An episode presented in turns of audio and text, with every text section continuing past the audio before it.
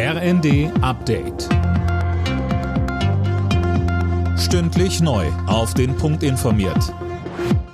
Ich bin Laura Mikus. Mit der Mehrheit der Ampelkoalition hat der Bundestag das Entlastungspaket der Regierung beschlossen.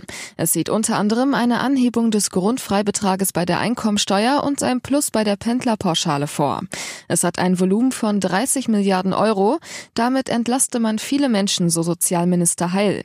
Die Opposition kritisierte, dass viele außen vor bleiben. Christian Lai von der Linken. Was ist mit denen, die noch nicht oder nicht mehr erwerbstätig sind, wie Studierende und Rentnerinnen und Rentner? Warum zum Teufel kommt es wirklich in jeder Krise zu diesen politischen Härten gegenüber denen, die am meisten auf politische Unterstützung angewiesen sind? Trotz des Ukraine-Krieges kann der Staat in den nächsten Jahren mit deutlich höheren Einnahmen rechnen als noch im Herbst vorhergesagt. Das zeigt die Steuerschätzung. Weil das Entlastungspaket aber für Mindereinnahmen sorgt, gibt es keinen Verteilungsspielraum, so Finanzminister Lindner.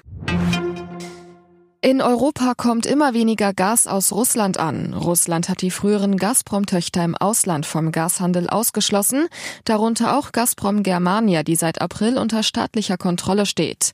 Die Lage spitze sich zu, so Wirtschaftsminister Habeck, sei aber noch beherrschbar. Deutschland könne den Ausfall bei den Gaslieferungen kompensieren. Wie viel russisches Gas in Zukunft aber nach Westeuropa gelangt, ist offen. Entscheidend sei, so Habeck, dass die Gasspeicher vor dem Winter gefüllt werden. Die Maskenpflicht im Flieger soll bald gestrichen werden. Das fordert Verkehrsminister Wissing. Anfang der Woche hatte die EU das bereits beschlossen. In Deutschland wurde es aber noch nicht umgesetzt. Auch in Bus und Bahn fordert Wissing ein Ende der Maskenpflicht. Alle Nachrichten auf rnd.de